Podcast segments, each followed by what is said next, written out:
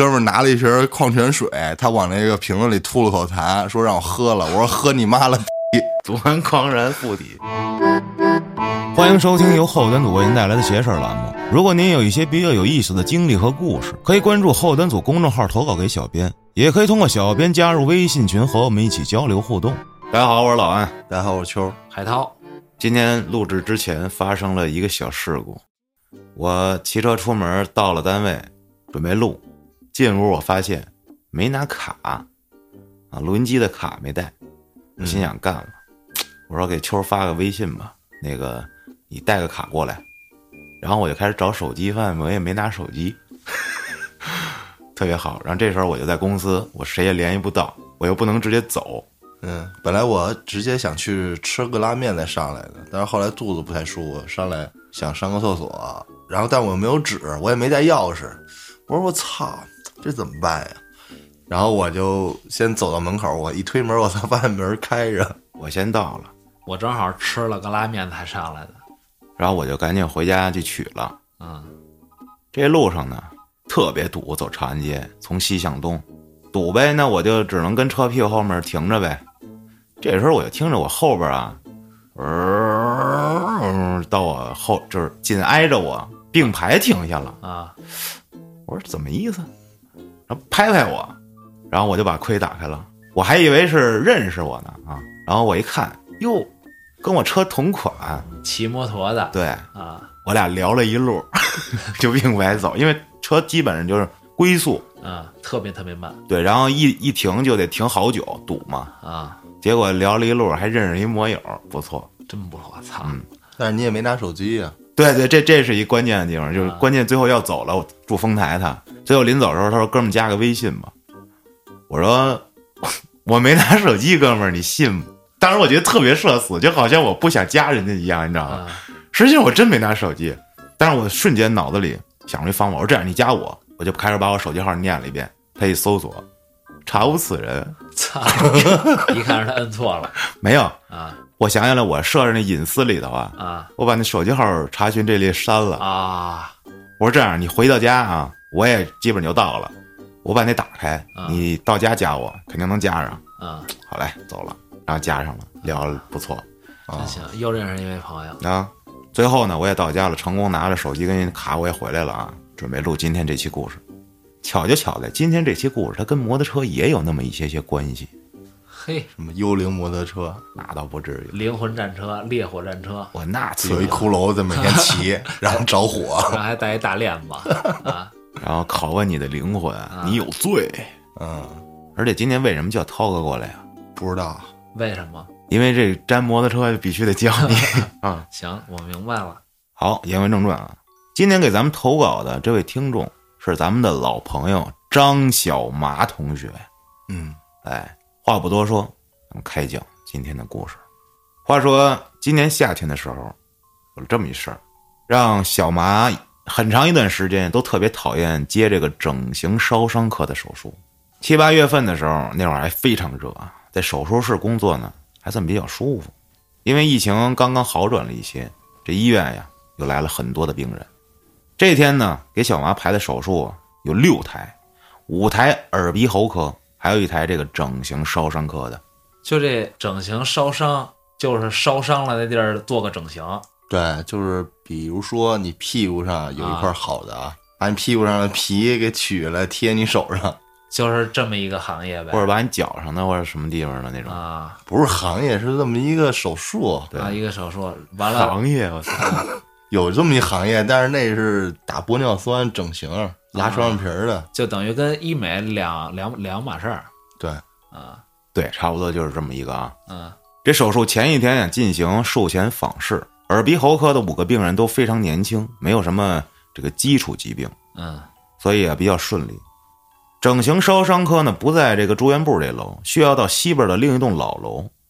从这凉爽的住院部到西楼，哇，那闷热的天气，就已经让戴着口罩、帽子的他出了一身白毛汗。这个病人啊，男，三十多岁，要进行的手术呢是左手无名指及小指截肢，无名指跟小手指头，对，就这两根儿没了，啊就以后就是我的妈呀！啊，以后就是八指儿，行，有故事了。原本呢，小麻以为就是一个外伤导致的患者啊。本来这整形烧伤科的病人就都是不怎么能让人这种平静直视的啊，嗯都残缺不全的那种。就比较恐怖。对面目狰狞。但是到了这个科室之后，找到对应的床位，他已经有了这种心理预期了。嗯，不过还是愣住了。这病人啊，一米七，皮包骨头，简直就是一副骨架了，显得这头特别大，眼睛还往外爆，我操，牙还特别不齐，黑黄黑黄的。这脖子上啊，是一道道的斑痕，还有干的起皮儿的这皮肤。左手缠着厚厚的绷带，露出的手指头红红的。这手指头啊，也不是正常的皮肤啊，就像咱们正常人不小心磕碰之后结痂，又没忍住提前把这嘎巴儿给抠了之后，那种皮肤刚长出来的那种那种样子。嗯，穿着这短裤拖鞋，身上的皮肤无一处不是这样的。他是从火灾里救出来的吗？要不是的话，得看看肝儿了。记得啊，当时我看过一个视频，一个病患找这医生去了，他这露出这肚子啊，光着膀子，男的，全是跟那个黑树皮似的那种倍儿老，啊就显得就皮肤跟黑树皮一样啊，老树皮。啊就是村的很严重结对，啊，啊！他是不是看病？然后医生说：“哎呦，是不是什么皮肤病、啊？”对，然后过了过一会儿说一搓，我操，这不是下来了吗？全是皴。你这回家搓搓去吧。这医生开始还纳闷儿，什么病啊，都没见过。啊，你妈那村啊，我操，就一身铠甲，嗯，告诉我这好几年了，我说是你这好几年攒成这点村可以。我他妈听着怎么像我牛哥呀？真狠。人躺在沙发上起来，有一人印儿在那上。啊，继续啊，这小麻说学医不过七年，在面对病人时，终究啊还是经验不足。好在有这口罩的遮挡啊，让他的惊讶显得并没有那么明显。常规询问病史，一切都很顺利。这个病人甚至很详细的给他讲解了他这个皮肤病是为什么来的，是因为遗传基因导致的大泡性表皮松懈症。因为什么呀？啊，他的父母近亲结婚，导致他生下来就有这毛病，直到他上大学体检才被告知有这遗传病，这才刚刚知道。而且这个皮肤病导致他双手都呈鬓指状，虽然能基本的这个抓握啊，但是精细操作不行。我估计弹个吉他是没戏的。大学毕业后考公务员，全区第一但是面试，一看这样就直接给淘汰了，刷了。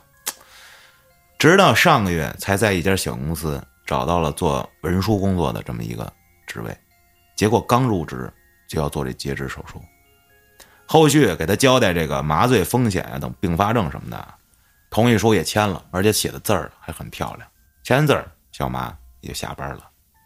这病人就是这么一情况，太惨了。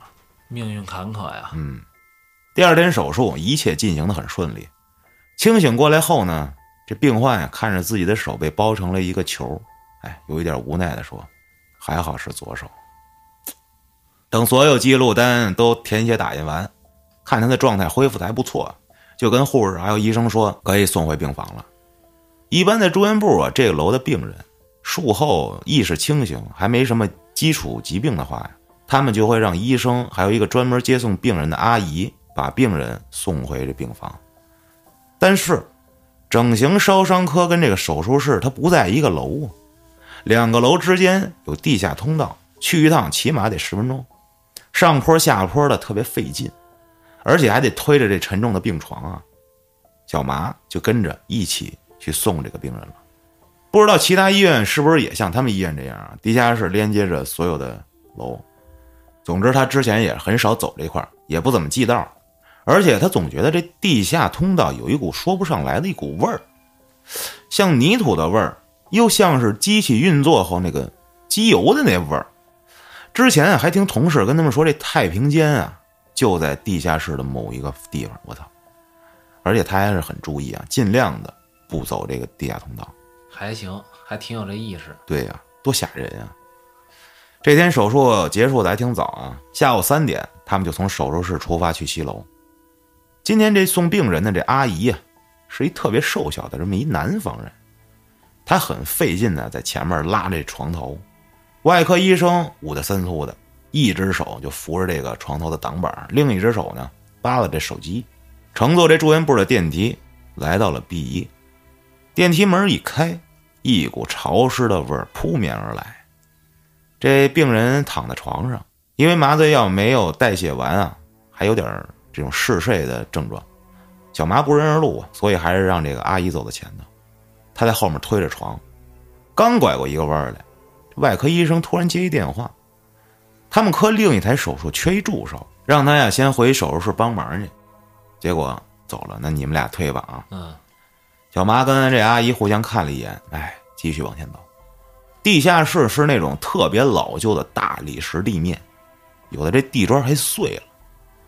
两个楼衔接的地方呢是水泥地，坑坑洼洼的。这车呀走着走着会嘎楞颠一下，但是病人睡得还挺好，不知道是这层高的原因还是他们的心理作用。这小麻就觉得这走廊的灯特别昏暗。随着他们往走廊更深的地方走。仿佛走廊的墙壁、天花板都在向中间收缩，越来越压抑。这阿姨呢，轻车熟路的在某一个岔口啊右拐了。这条路，小麻一看，我操，更过分了！中间的灯还有坏的，而且还有一段上坡路。我的天！一边跟阿姨吐槽，一边费力的推着车。过了这段上坡路，中间有一个十字路口。这阿姨，突然停下，转头跟小麻说：“哎呀，不行啊，我得先去上个卫生间了，你等我两分钟啊，自己别乱走哦，往那边是那啥。”说完，这阿姨就往这右手边的岔路口走去了。小麻问：“什什么什么啥呀？那边啥呀？送完再上呗。”哎呦，得，阿姨又往边上一拐，看不见了。这时候，小麻一手把着床。一手掏出手机看看消息，病人这时候突然醒了，躺着没动，眼睛溜溜的转着，环视周围，哑着嗓子喊了一声：“大夫，这是哪儿啊？这不是我来时的路吧？”小妈没抬头，那肯定啊，你来的时候走到外边啊，咱们现在是这地下室，不然推床不方便。刚说完。躺在床上的病患突然抬起了头，瞪大着眼睛，好像在倾听着什么。小妈看他的样子，不知道是为何，莫名其妙打了个哆嗦，在心里自己安慰自己：“你是一名医生，你不能对患者有所偏见啊，这只是正常的一个皮肤病患者，你不怕，你不怕。”肯定巨他妈恐怖，这哥们儿。哎，你知道我想脑子里是那个，就电影画面，红骷髅啊，就没有这个皮是吧？没皮没鼻子，然后再绑点绷带捂的，然后因为不是有这种新肉长出来，有的地儿粉红色，有的地儿普通皮肤的颜色，就血血吧呼啦，血淋淋的。不不不带血，它就是新肉长出来是粉红色那种。啊。啊，就烧伤之后或者是怎么着，那块特光滑。啊，最典型的双面人。啊，嗯，这样一半正常，一半不正常，嗯，阴阳脸，对，然后还戴眼珠子，不我不操，又又让我想起那个炸鸡叔，啊，对，我操，挨挨炸挨完之后，我操，我的妈呀，炸碎了一半了。我当时还想，炸鸡叔不会真死了吧？但是他就是真死了。接着讲啊，小麻正给自己做着心理建设，患者放在被子里的手一下拉住了他的袖子。催促道：“医生，医生，你听，我妈叫我呢，我妈让我赶紧快回去呢，咱们走，快走。”他一边激动地说，一边就要往起坐。小萌连忙双手扶住板车，说：“别乱动啊，这床窄，挡板低，你别折下去。这要是坠床了，我的妈呀，跟前就他一个人，那全是他责任。”这时候就看这病人一个劲喊：“医生，我要走，我不在这儿待着了，快送我回病房。”这去卫生间那俩阿姨这时候还没回来，小麻一个人推着这床，虽然费劲，但是也能推得动，只好一边安抚她，一边费力的推着床往前走。才走出十几米，这病人又睡着。小麻没敢转弯，怕这阿姨回来之后找不着他们，但是他又很害怕，因为前面连着一串的灯啊，全都不亮，黑黢黢的，只有更远的地方有一片特别亮的灯，还有两扇特别大还反光的玻璃门。好在这时候他听见这阿姨从后面急匆匆的走过来，还说了一句什么方言，反正他也没听懂。这阿姨也在床的右侧扶住了车，带着他继续往前走。有了这阿姨陪着，哎，小麻也不觉得前面黑有什么了，一人低着头看着脚底下，不知不觉周围的光线变亮了。阿姨拽着车头往右转，小麻帮着一起推的时候，车的左前方的轱辘突然卡在了水泥地的一坑里。这坑啊不大不小，却把左前轮卡的动都不能动了。这阿姨不是非常瘦小吗？根本就拽不动。小麻就让阿姨在后面把着这车尾，他自己试图把这车抬起来。这时候呢，这病人又开始哑着嗓子喊：“快走，快走！我妈在叫我。”这阿姨呢也莫名其妙的开始叨叨上，小麻也非常烦躁的嘟囔：“我也想走啊，是不是？破车什么玩意儿？”正当他话音未落的时候，他隐约的听到了身后一阵“咔，咔”，就像掰断这三合板的声音。疑惑的向后看去，发现身后就是那两扇大玻璃门，门两侧写的是白底的黑字儿：“永远怀念，逝者安息。”就是太平间呗。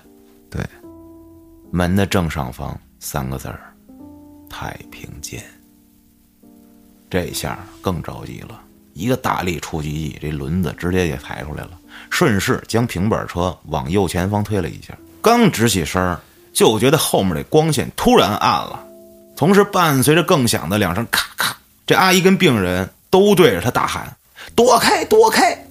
在那一瞬间，小马大概知道身后是什么东西掉下来了，但是他心想啊，躲着也够呛，只来得及用手护住了后脑勺。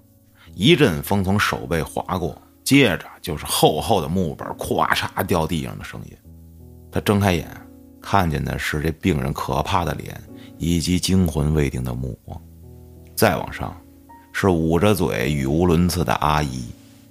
他缓缓转过身儿，脚边一个巨大的木板，墙上只剩另一句：“逝者安息。”那个永远怀念掉了。没有一分钟，工作人员跟保安都过来了，确认他们仨人没事之后啊，工作人员拒绝让他拍照留念、发朋友圈，急匆匆的叫来两个保安帮着他们推车送病人。到了这整形烧伤科的门口，还没到病房，一个高高瘦瘦的女人就扑到了他们床边，一个劲儿的摸着这病人的头，激动的问：“没事吧？没事吧？”小马以为是家属，太担心手术进行的怎么样啊，赶紧就说：“哎呀，手术进行挺顺利的，麻醉也很平稳啊，醒的挺好的，您放心吧。”这女人猛地抬起头看着他，又看了看病人，一脸疑惑。这病人再次拉住小麻的袖子，小声说：“医生，回病房您先别走，我跟您说个事儿。”回病房的医生护士交接之后，阿姨推着车就先走了。病房里就剩下小麻跟病人以及这个病人家属。那个瘦高的女人突然就要往他面前跪，小妈一个闪身就给扶住了。哟，您这干嘛呀？这女人突然就哭了。医生啊，我知道手术进行的很顺利，我这是为你们回来这路上您帮了我们呀，多谢您的帮助啊，不然我儿子肯定是回不来了。这回来路上发生的事儿。这个女人是怎么知道的？她是绝对不会听到任何一个字儿、一个细节的呀。什么情况？小妈看着躺在床上的病人，他还是那副可怜的样子，眼睛睁得大大的，又没做手术，那只手拉着他妈，对他说：“我妈她算过，我今天一定会在某个方位有意外发生，但是呢，她核酸结果没出，所以一直不让进住院部。我跟她说了。”听天由命吧，今天那个板子多半是冲我来的。我操！只是不知道为什么医生你会帮我挡了这一下。小麻听完，我靠，不知道怎么形容自己的心情。刚刚发生的事儿，好像都已经记不清了。这不行，这房间啊太热了。他拽拽衣领，扇了两下风，想着问些什么。刚站起来，这女人扑通一下又跪下来，双手不停的合十作揖啊，嘴里叨叨念念，眼睛死死的盯着小麻胸前的那个吊坠儿。说到这儿，哎，听过之前几期小麻故事的朋友们就想起来了，他胸口那颗吊坠儿，是之前一块跟他老遛狗的那大哥送给他的。没这个吊坠儿，小麻差点就淹死了。这是上一次故事，我记得是《惊悚二十四小时》第一百五十一期写事儿啊。感兴趣的朋友可以回去翻翻。接着讲，终于就在小麻也快跪下的时候，这女人被他拉起来了。等他站起来呀，情绪恢复平稳，小麻刚想问点什么，这女的又死死的拉着他的手，不停的说：“医生，医生，你可不能把他送人呀，你可千万不能送人，你不能没有他，你一定要守好啊，不能送人，不能送人，任何人都不行。”女人来来回回说了这几句话，拉着他的手也越来越使劲，整个人精神状态也逐渐的开始癫狂起来。哎，刚好护士进来给这病人量体温，小麻终于摆脱了这女人的手，急匆匆的离开了病房。回麻醉科，他没走地下室，走到地上，也没去看太平间那块永远怀念到底是怎么掉的。那天过后，跟他一起送病人那阿姨就辞了职，听说这半个月的工资都没要就走了，这件事儿就告一段落了。我今儿好像在群里看大家聊天，有一新闻，一姐们儿骑电动车啊，然后刚开始被一什么东西撞倒了，然后紧接着过一三轮又碾了他一下，碾完之后也没事儿啊，没死。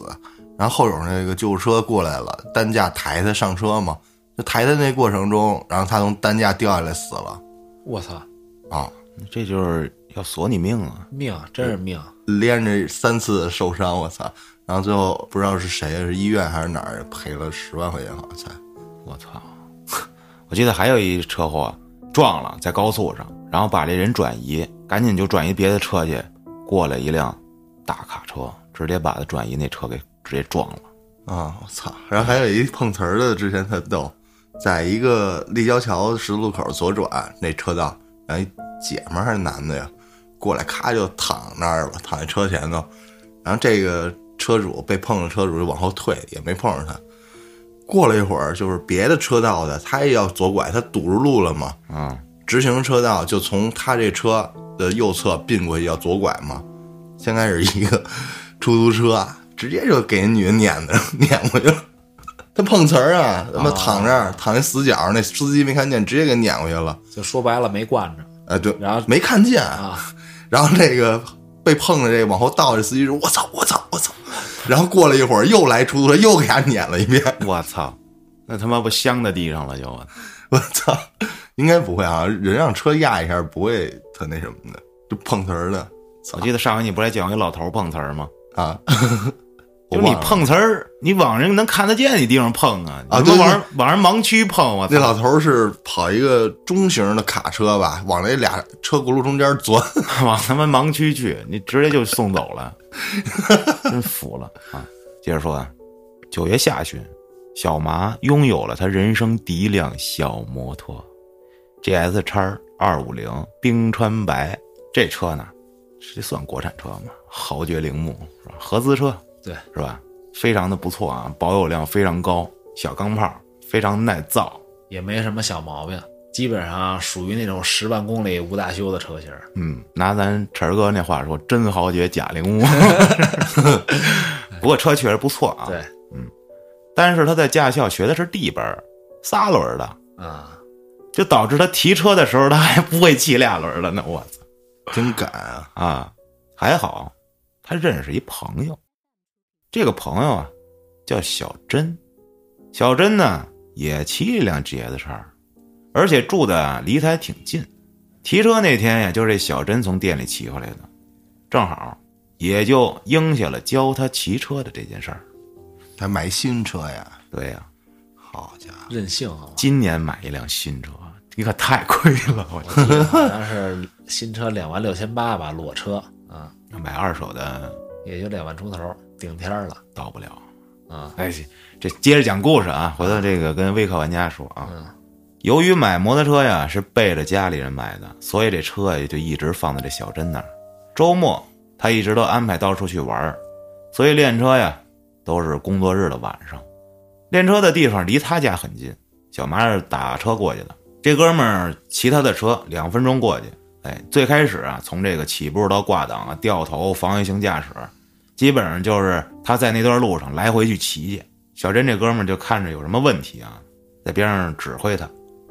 这断断续续练了不到俩礼拜，这天小珍啊让他自己试着在这附近骑一骑，因为这附近啊都是刚盖好的楼，又挨着一个火车站，所以这个居民比较少，人少车少，就让他上路，哎，找找感觉。这一片啊都是那种井字儿的马路，每条路兜兜转转都能回来，加上没人，这小麻呀头盔、护具等等都带齐了啊，人生第一次驰骋了起来。啊，虽然最高啊干到了三档，六十五迈，你这三档怎么能干六十五迈去呢？也行，就是那车拉高转对，哗哗响啊啊。就是来来回回的这兜兜转转的过程中，哎，他就发现其中一个路口有两个人跟那烧纸，一男一女。这女的呀还哭哭啼啼的，这男的呢就站在那儿，时不时的往这火里续点黄纸。小麻从他们这个路口左转，路过他们的时候，那男的就一直转头看着他。一般这种事儿他都比较避讳啊，所以啊就想着别再路过他们那个路口了。可是呢，这一片的路啊，两边都被这蓝色的铁板给挡着，啊，每一条路啊都长得都太像了。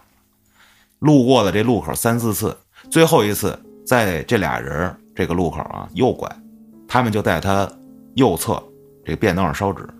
他隐约的呢看见，除了那一男一女，火堆边上还蹲了一个小小子儿，哎，看着呀就跟一岁小孩似的那种啊，瘦瘦小小的。这次路过呀，这仨人都转过身看着他，哎呦，弄得他就挺害怕，所以也导致他这个弯儿啊没有减速成功，摔了没有压着弯儿就过去了。啊！越着急呀、越找不到这小珍的那条路了，绕晕了啊，就把这车呀停在路边，熄火支上车，准备看看导航。哎，好在那条路啊刚好有一个公交站可以定位。就在他查完导航，确定接下来只需要左转，经过两个红绿灯就能回到小珍所在的位置的时候，收起手机。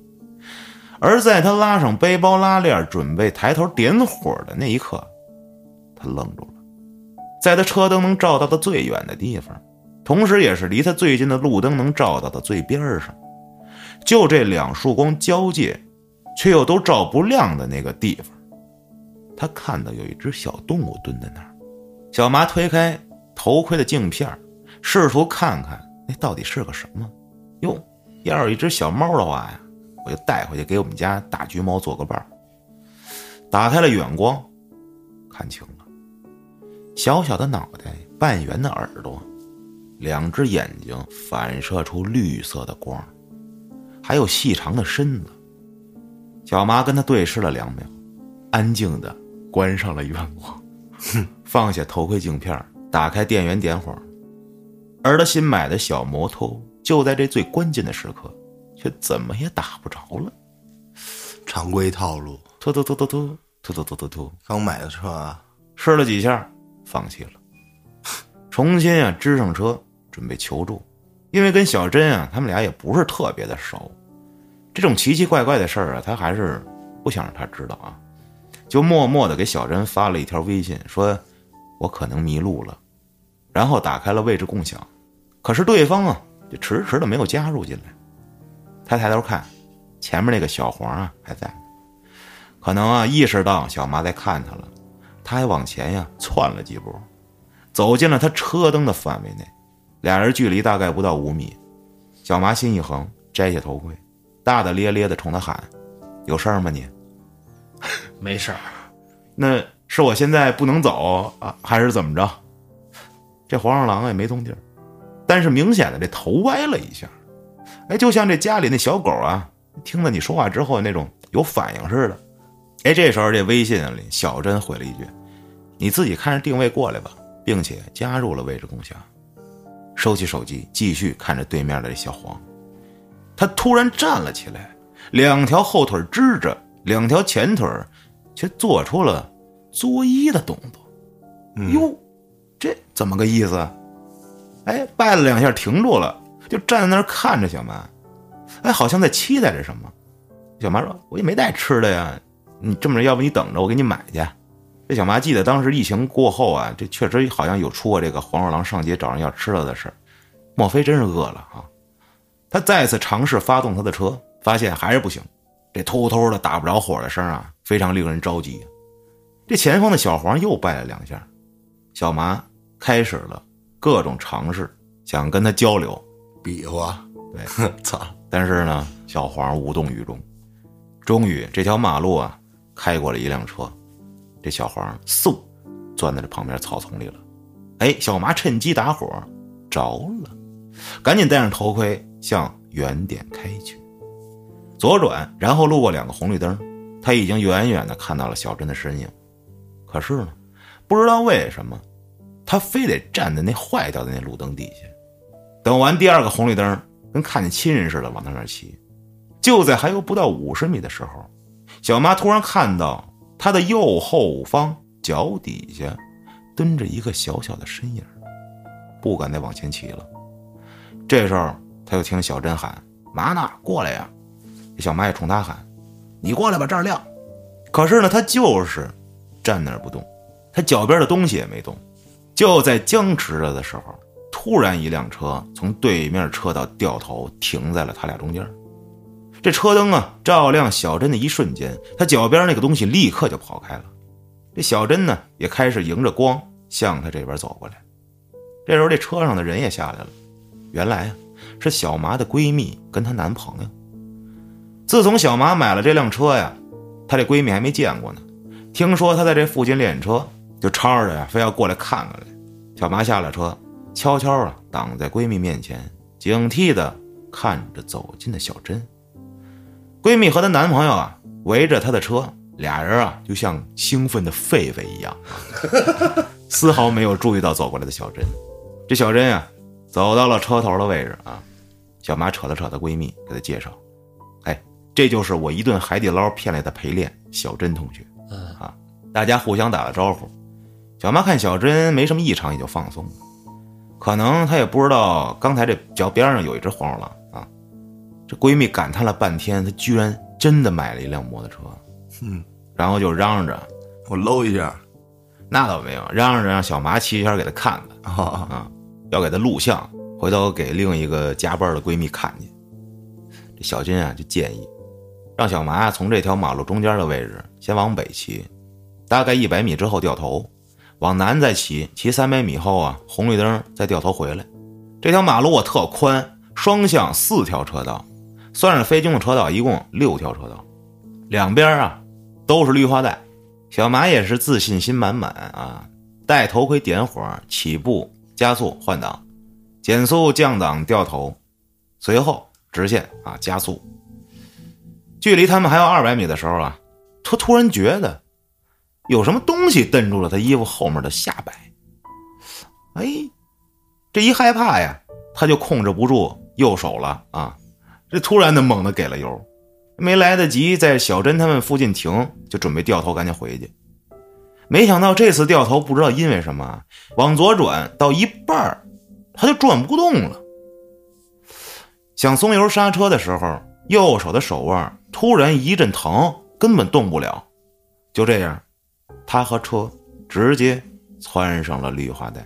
我操，车的左侧车把撞上了树，至于他是怎么摔下来的，他都不记得了。非常完美的一次摔车啊！活动活动脖子、手腕、脚腕什么都没事儿啊，慢慢站起来。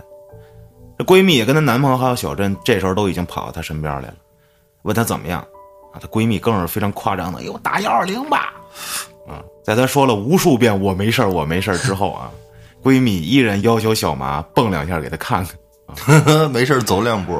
小妈说：“啊，大姐，你好像有个大病啊，真没事儿啊，不信你看。”她原地啊，噔噔噔噔噔开始蹦，结果啊，他就感觉衣服里有个东西一下从脖子的位置掉到了肚子的位置。因为练车呀，这不穿的比较多嘛，怕漏风，他更是把最里面这短袖啊塞进了裤腰里。小麻一脸迷惑的转过身，开始掏衣服里的东西。这她闺蜜还说呢：“哟，你注意点影响，掏什么呢？你跟那儿哟。”掏枪呢，跟那儿。当小麻掏出那个东西，转过身给闺蜜看的时候，俩人一脸懵逼。掉下来的那个东西是小麻的吊坠绳子断了，而且断的地方很奇怪，就像被剪刀整齐的一刀给剪了一样。就在小麻拿着吊坠跟闺蜜嘀嘀咕咕的时候，小珍已经和闺蜜的男朋友把车扶起来，推到了路上。确认了车没事之后啊，走过来问：“你刚才干嘛呢？啊，这双向六条车道，你掉头你是没掉过来吗？这车没到位，你给那么大油干嘛呀？”听他这么一说，小麻就很委屈啊，摘下头盔，攥着他这吊坠，坐在马路牙子上。我也不知道啊，我就感觉，哎呦，刚才有东西拽我，我就害怕，没来得及在你们跟前停。后来我手腕突然疼，我就收不住油了。闺蜜也赶紧就安慰她。这时候，这闺蜜男朋友突然说：“哎，哎，我感觉刚才小麻掉头过来的时候，明显哆嗦了一下啊。但是他路过咱们的时候，这车速太快了，我没看清。哎，对了，刚才不是录像了吗？能倒回去看看没？”闺蜜将信将疑的打开了刚才的录像，但是她这手机啊之前摄像头摔过，太陡或者转换方向太快的话，这摄像头啊拍出东西就巨糊。哎。看了一遍这座机画质的录像之后，操，他感觉感觉并没有什么。四个人盯着屏幕，录像里，她骑车路过大家之后，她闺蜜猛地暂停。虽然是高糊画质啊，但是依旧能看清小麻穿着的黑色外套、黑色裤子。画面中，她后背位置明显有一个黄色的东西。四个人谁也没说话，沉默了能有一分钟。小麻摇了摇头，拍了拍屁股上的土，跟小珍说：“啊，今儿就到这儿吧，这车还是放你那儿，你先走吧，我坐我闺蜜车回去了。”这小珍还吵的，要怎么着？卖车了，不玩 了，怂了啊，怂了。骑上他的车，一溜烟就走了。目送他在远处左转的时候，小马冷不丁看到那个路口隐约站着两个人，催着她闺蜜跟男朋友上了车。闺蜜着急慌忙的问她：“哟，小马那吊坠怎么样啊？刚才没感觉吗？刚才什么感觉都没有啊？哎，但是我这手腕……”小麻抬起右手，撸起袖子，露出一串粉色手链。这是她前阵子去雍和宫求的呀，一个叫“姻缘香灰手串”，招桃花的，挺厉害呀。平时啊戴着这尺寸刚好，但是今天，她摘下手串。手腕明显有一圈勒痕，因为她闺蜜也知道这手串来历，捂着嘴一脸惊讶。小麻又把今天遇到的事儿都跟她说了一遍，闺蜜瞪大了眼睛说了一句：“你不会被黄鼠狼表白了吧？”我操，脑洞真大！哎，一阵无语，随后回了家。小珍到家之后告诉了她一切正常，小麻也没问其他的。这惊心动魄的练车之夜。他还是少知道的好。话说这小珍这哥们儿，他们怎么认识的呢？是在某交友 APP 上认识的。这小珍呢，比小麻大四岁，摩羯座，身高一米八，体重不详。那时候小麻正考地本，就开始闲聊，知道啊，这小珍也养猫，养了一只七八岁的加菲，而小麻呢，养了一只六个多月的这个大橘啊，橘猫。作为两个铲屎官，平时啊就开始吐槽这猫啊。等小麻增驾完成之后，也就一直咨询这小珍关于买车的事儿。一来二去，混得还挺熟。九月底练车，小麻还在穿牛仔服的时候，这小珍呢就已经穿上冲锋衣这种厚度的衣服了。当时还插他呢，说你这不抗冻体质差，但是呢又常常看着这这小珍啊有训练痕迹的身材啊。自己陷入了沉思，感觉他应该不是什么体弱多病的人。小珍从来也没解释过什么，就说晚上凉多穿点小麻呀也没想多问，不过一直心里啊就悄悄的有这么个好奇。他愣是冷静了一周，才又约了小珍练车。可能是上次他冲上马路牙子，给这小珍也留下了心理阴影了。这小珍呀，把自己哥们老李也给叫来了。这老李呢，个儿不高，肚子大到低头都看不见自己的脚尖儿，但是眼睛里却是满满的精明。小珍啊，估计把那天晚上的事儿跟这老李说了。这老李啊，今儿也是第一次见到他，有一种特瞧不起他的感觉，甚至有点厌烦。打了声招呼，就开始常规的练车绕圈儿。溜了几圈，因为手臂也没放松，导致两个手腕啊就酸疼酸疼。骑到小珍他们旁边啊，他停下车活动活动手腕。这时候，这老李突然问他：“你多大呀？什么时候的生日？”哎呦，这小妈让人问了一脸懵逼啊！看看小珍，这小珍也没搭理他，他就如实回答了：“这怎么了？是吧？”老李听完，好像在开始啊算着什么东西。掐指一算，哎，不再跟他们说话了。嘿，这时候小珍啊，让小麻下车，要带着他骑一圈，让小麻感受一下他是怎么给油换挡的。你听说过吗，刀哥？给油换挡，我听说过。怎么感受啊？给油换挡，说白了就不捏离合换挡呗。对啊，这个很简单嘛，就是当你转数够了的时候，档是可以挂上去的。就像好多老手。他这个离合没了，坏了，在路上，直接就没不需要离合也能骑回去。对，我还听说过这个开手动挡汽车的啊，这可能技术比较高超，说是不需要这个离合踩离合上啊，不是，他是用手推那个汽车挡把，他也能把档推上去。但是我没体验过啊，所以我想象不到是种什么样的感觉。摩托车行，这东西反正我觉得有必要学一下，因为万一你突然离合没了，你动不了了。但是离合没了，你也就别骑了啊，就等待救援就完了。对，OK，接着说啊，因为小麻这是第一次坐后座啊，紧张的扶着油箱，脸转向左边，感受着正常骑行的风驰电掣。就在一个左转，小麻猛然间又看到路口有两个人在烧纸，一男一女，但是是不是上次那两个他就不知道了，心里突然开始不安。在后座大声的跟这小珍说：“回去吧，回去吧。”小珍笑他：“怎么着又害怕了？”怂。小妈没说话，但明显感觉车速下来了。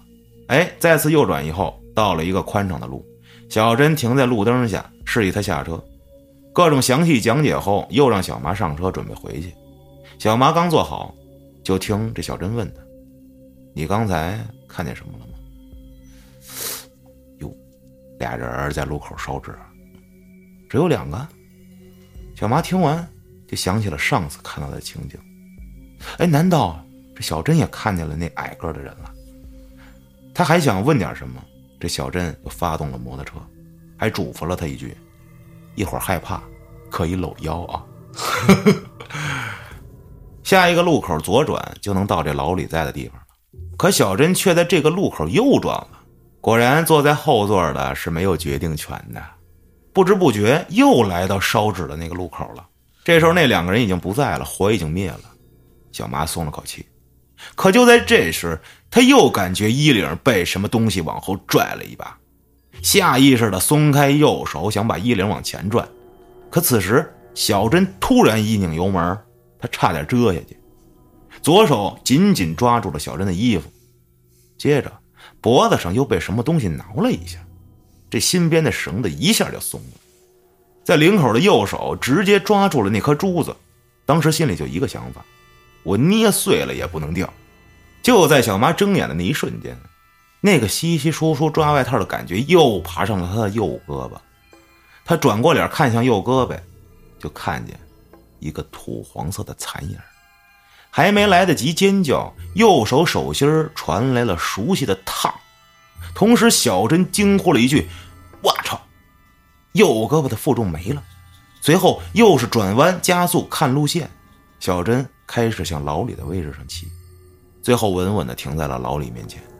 他虽然惊魂未定，赶紧看向手中的珠子，那个珠子还是那样，没有开裂损坏，而心边的绳子则又是齐刷刷的断了。小珍下车后也骂骂咧咧的拉着老李去一边说话了，时不时这老李还看他一眼，也不知道这小珍当时有没有看后视镜，也不知道那个角度能不能看见那小黄。这以后估计是不能再练车了，练的差不多了，要不今天哎。请人家吃个饭，就此别过吧，太他妈丢人了。小麻坐在马路牙子上，右手盘着他的珠子，脑子里乱糟糟的想着一切。没一会儿，俩人走了回来。小珍先问了他一句，说：“你刚才在后头干嘛呢？一惊一乍的。”小麻就说：“我遇到了跟那天一样的情况，这项链断了。”说着，把这珠子拿给他俩人看。这老李看到珠子的第一眼，呦了一声啊。同时，他俩又对视了一下，这老李还很肯定的点了点头。正这时候，这老李呀，建议大家去附近的烧烤店里坐着聊一聊。落座之后，老李呵呵一笑，伸出右手：“你好，正式跟你自我介绍一下，我是小珍认识了十多年的兄弟啊。然后这家里啊，稍微有点传承，偶尔呢也能看看事儿。”很高兴能认识你啊！刚见面的时候啊，对你有点误会，不好意思啊。老李点上了一颗烟，开始给他讲关于小珍的故事。话说这小珍小时候啊，长得特别清秀啊，从小体弱多病。这大人们呀都说他是什么什么神仙座下的童子。好家伙，只是来体验一下人间啊，可能过阵子就得收回去了。可是这小珍这父母啊，老来得子，就这么一儿子，当然想孩子平平安安的，所以四处求医。然而同时也四处找这能看事儿的大师。后来经人指点，就找到了这老李的爷爷。这老李的爷爷当时也没说什么，就说了一句：“让小珍离所有有道行的东西都远一点。如果不放心的话，可以让这小珍跟他孙子一起多待待。”而且这俩小子八字还挺合得来，可以当亲兄弟那么处。后来呢，在他们上高中的时候，这老李他爷爷走了，临终还嘱咐老李一定要看住了小珍。听到这儿，小麻拿起一串大腰子，自行脑补了两兄弟激情满满的后半生。啊，小珍这时候大概也看出了小麻的想法，抢过了他的大腰子，说。想什么呢你？老李结婚好几年了，孩子都有了。小麻哦了一声，在有点失望的同时，他也感觉小珍的确特别会察言观色，这情商、智商都挺高的。之前练车的时候，他就感觉到了。联系到他的人生经历啊，的确有点坐下童子那劲儿啊。说小珍啊，从小到大都特别容易招小动物，就像你们说的那种什么吸猫体质一样啊。只要是小动物看见他，都跟亲人似的。但是他上初中那会儿出过这么一档子事儿，让我感觉啊，那些小动物好像也不是亲近的。那回我们出去春游，爬的叫什么山忘了，反正树特别多。我俩没跟着走大路，走了一条土路。刚下午两点多吧，那条路啊就已经看不见太阳了。突然从这草丛里窜出一只黄鼠狼子，一上来就站了起来。我俩吓了一跳，一开始没认出这是什么东西来，然后这玩意儿就开始跟跳舞似的，前爪跟那左右划拉划拉划拉，哎，他站在那地儿是俩石头中间，还唯一能通过的地方，想着要不往回走，可刚一转身，那东西嗖的一下就窜到我们下山那路上了，还呲牙凶了我们一下。得，我俩也不管那些了，撒丫子就往山下跑。结果那小玩意儿跑的是还挺快，这东西居然一口干他脚脖子上了！我的妈呀！这小珍上山之前非得往脚腕子上绑一沙袋，说算负重锻炼。那黄鼠狼咬沙袋上了，咬完就跑。我俩也不敢继续上山了，就回去了。晚上到家，居然开始发烧说胡话。我跟我爸到他家的时候啊，他还跟那撕心裂肺的喊着什么什么：“我不走，我不想帮你。”后来啊。我爸说他是让黄仙看上了，想带他修行，但是那玩意儿道不正，这小珍啊不能跟他走。后来干嘛了我也不知道。反正这小珍是见不得黄鼠狼了。初中毕业以后，在哪儿又吓着了两回，我都有点忘了。小麻听完心里咯噔一下，他很清楚那天晚上碰到的是什么，就那个给他作揖的那小黄。他不会是想收了小珍吧？不过这小珍都二十八了，他这还算童子。他又看向了小珍，可能是眼神太过直接了，这小珍居然被看脸红了，赶紧收回目光，问老李说：“老哥啊，他告诉你之前的事儿了吗？”我怀疑。这老李点点头说：“所以啊，我最开始看见你，我挺生气的。如果不是你非拉着他练车，他肯定不能来这种到处都是草的地方。但是吧，这时候老李不怀好意的呵呵笑了两声。”说，但是啊，那天他到家就跟我说了，我俩老大老爷们儿愣是挤一张床上睡了一宿，就防止他又让人相中给带走了。不过这一宿啥事没有，我就挺好奇，是什么人能让大仙儿放弃他这块唐僧肉？我呀就跟着过来了，来了以后看着你觉得没什么特点，就要了你的生日啊，算了算。嗨什么都别说了，我敬你一杯吧。说着，这老李居然举起了酒杯，小妈赶紧端起他的北冰洋，在老李的杯口底下碰了一下，喝了一口，说：“我也没干什么呀，我平时他就比较招这个。哎呀，我给小珍添麻烦了，寻思这车练差不多，今儿我就把车骑回家，以后我也就不麻烦这小珍大老晚上的在那儿吹冷风了。老哥，您也能放心了啊。”小麻正这说着。小珍很明显的怼了老李一周，这老李也没搭理他，还是笑呵呵的跟他说：“你这个车啊不着急，你不是还没跟你爸妈坦白你买车的事儿呢？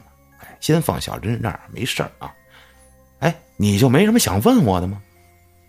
小麻其实也很想问这老李到底什么情况，于是就把之前练车迷路遇到小黄被迫停车，还有拽他吊坠的事儿都又讲了一遍。老李问了一些细节后。让小麻把珠子给他看看，珠子递过去，这老李端详了好一会儿，问他：“这个你是怎么得着的？”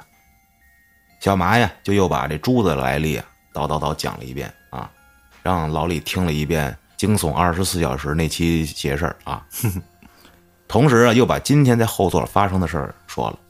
这老李沉吟片刻，先把珠子还给了他，随后又点上一根烟，反问小珍说。你今天感觉怎么样啊？小珍一边抖着腿一边说：“呀，哎，今儿一开始我就想拉他体验一把正常骑行的速度，这绕着绕着，妈的看见一堆烧纸的啊！我看着是一男的，一女的，还一小孩站在那儿。哎，但是我没寻思这事儿。不过后来一想，这一般不会带孩子来吧？我就问小麻看见没有，结果他告诉我，他看见的是俩人。然后我就感觉跟不认识路了一样啊。”后来他就在后座一顿捣鼓，我就感觉他搂着我的时候，腰那儿突然一热，眼前的路一下就认识了，赶紧就骑回来了，就没了。听完他俩的经历，老李接着说：“我是这么想的，不知道对不对啊？我给你们复盘一下。小麻那天练车遇到那两个人，应该呀是遇上什么事儿，来这儿烧纸请神送送。”然后他们送的时候，可能吸引了一黄家的，你路过两回，大概有点打扰人家了，所以那两个人看你，你带的这个东西明显更有吸引力，所以你被拦下来了。估计当时啊，他以为是你有点修行啊，后来可能是知道你身上的东西有道行，哎，就打算直接给抢喽。你绕个圈找到小珍，他钻草地可能比你快，哎，就提前呀在小珍的附近等你。小珍虽然对他来说也是一块肥肉，但是他更想直接得到一个不用沟通的东西。不过多多少少，他在周围还是影响到了小珍的。他说当时看你骑过来，有一种特别激动的感觉。小珍也录像了，回去我就看了。我估计那东西跟着你上了车，就是想等你骑到人少的地方下手。结果你还戴了个手链你那手链啊，比你吊坠狠啊。豁出你去也不想让歪门邪道拿了你的吊坠你说手腕疼应该跟他有关系吧？小妈愣住了。哎，你怎么知道我那天还戴了个手链呢？我没跟你们说过吧？小珍这时候挠了挠头，说：“我那天呀教你的时候我就看见了，后来看见朋友圈还发呢，谁不知道那是雍和宫求的这招桃花的手链啊？”这小麻一听这一下社死了，赶紧转移话题。我那怎么着？那我没有别的办法可以摆脱了吗？这小黄不能找不到我就缠着这小珍吧？哎，这老李接着说，所以我想求你个事儿。他一手指着小麻的吊坠，一手指着小珍说：“你这东西有没有可能割爱送给他呀？”小麻握着吊坠的手僵住了。脑海中猛地闪现出整形烧伤科的那个家属最后几近疯狂的样子，耳边仿佛也回想起那个女人的声音：“医生，你不能把她送人呀，你不能送人，你不能没有他，不能送人，不能送人，任何人都不行。”小麻迷茫的看着小珍，发现小珍脸上。露出了一种期待的表情。不知道为何，小麻的手好像不受控制的伸了出去。就在刚伸到桌面上时，手机响了。呃，大梦初醒一样，触电般的收回了手，手忙脚乱的把吊坠揣进兜里，接起了电话，看了一眼联系人，居然呀，是送他吊坠的那个大哥。操！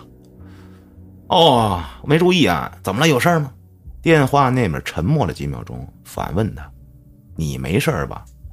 小马一头雾水的回了他一句：“我现在没事怎么了？”桌子对面的老李跟小珍死死的盯着他。电话里的大哥又沉默了两秒。就刚才我的那个手串断了，跟给你的珠子一起的那个串我觉得不太好，就想问问你那边有没有事小麻摸着兜里的吊坠起身向店外走去，老李跟小珍没有跟出来。小麻小声的问大哥：“我这遇着点事儿，有人想要这颗珠子，我能送了吗？”你他妈有病啊！你不要了，你给我送回来，你还要送人，你活够了吧你？谁呀？什么关系呀？啊！劈头盖脸一顿喷。小麻大概把事情解释了一下。大哥说：“他家不就住附近吗？”这么多年都没事还保什么平安呀？你要是觉得他就是你求来的桃花，你就送啊！这事儿你看着办。说完，挂断了电话。挂断电话后，小麻站在烧烤店门外望天还要想怎么答复。旁边嬉笑着跑过来两个小孩吸引住了他的目光。他们路过后，小麻发现就在电线杆旁，路灯的橘黄色光线笼罩的地方。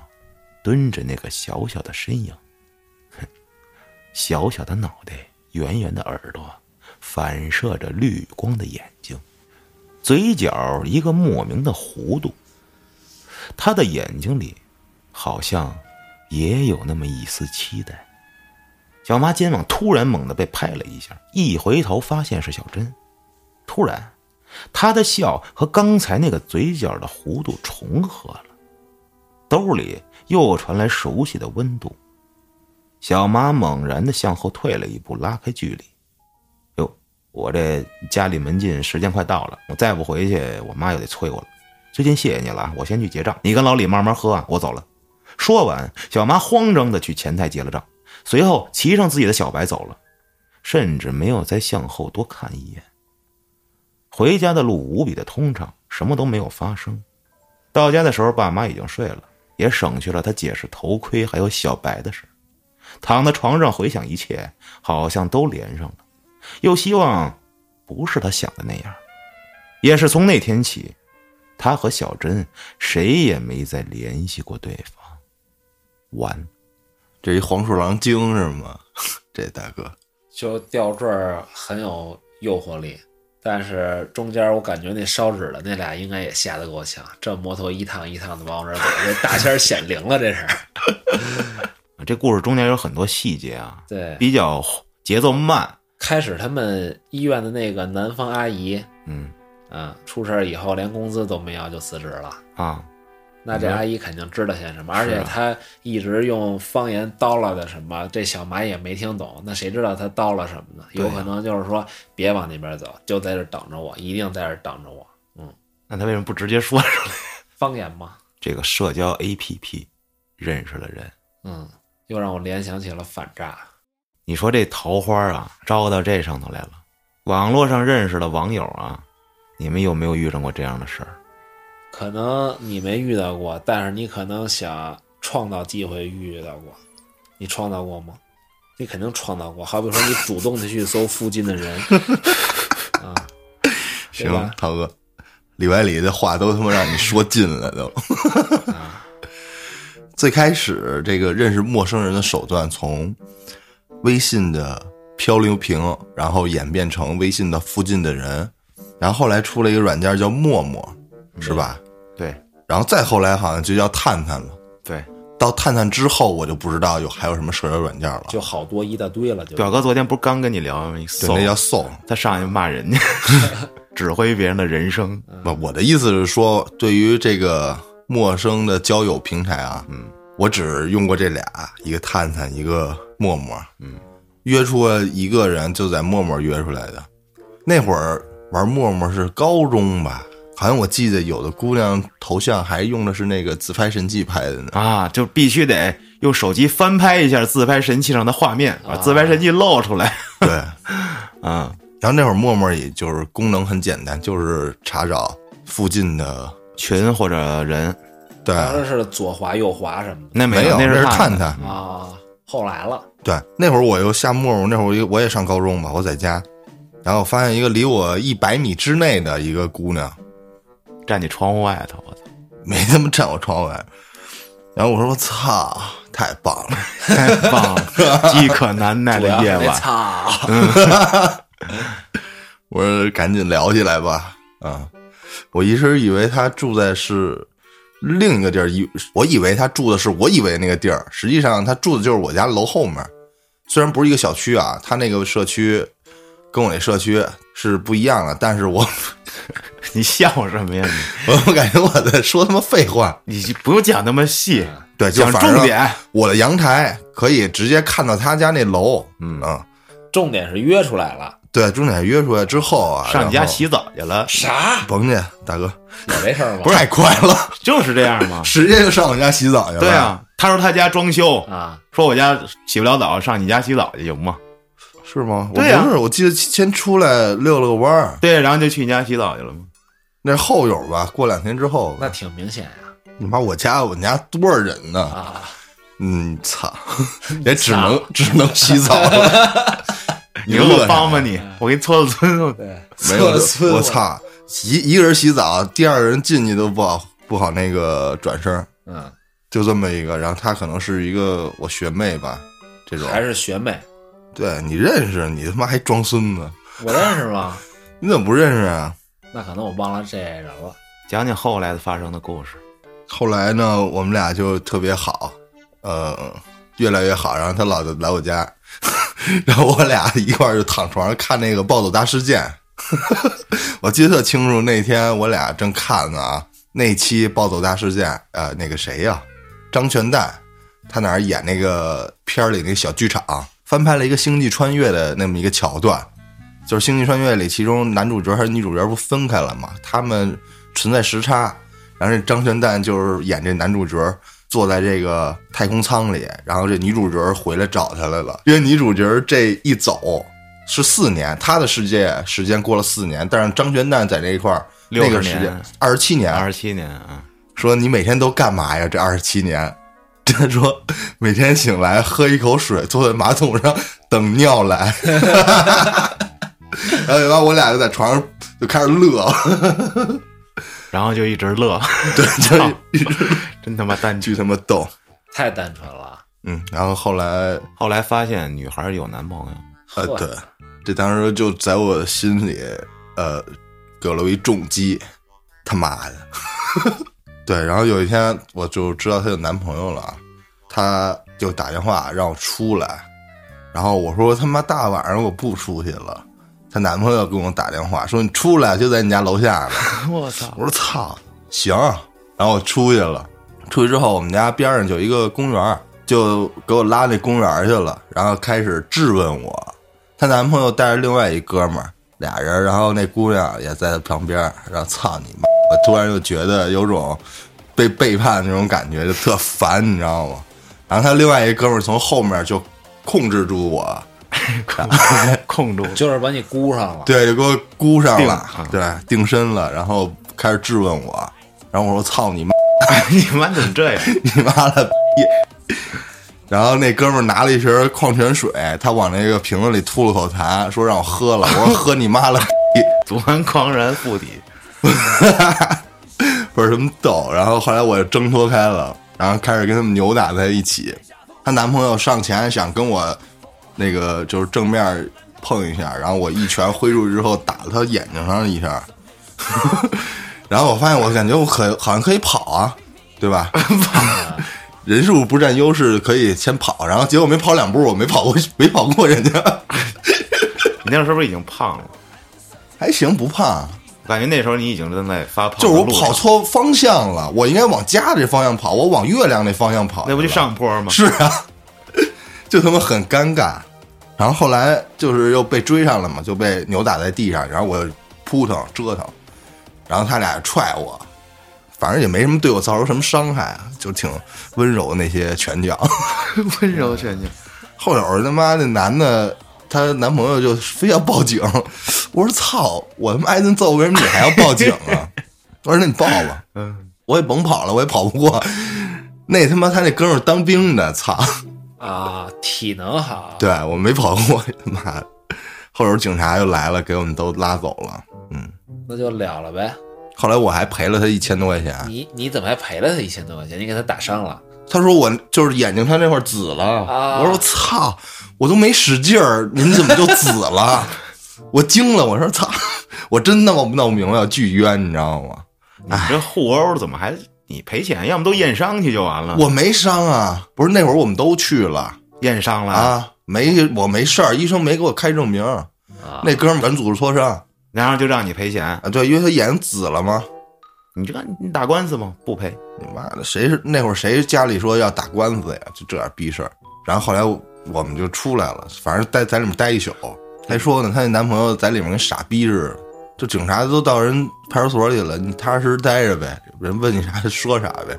那她男朋友在边上，哎呀妈，怎么着怎么着的，嗷嗷叫唤。警察说你再不叫唤，打你丫的，傻逼，就骂他。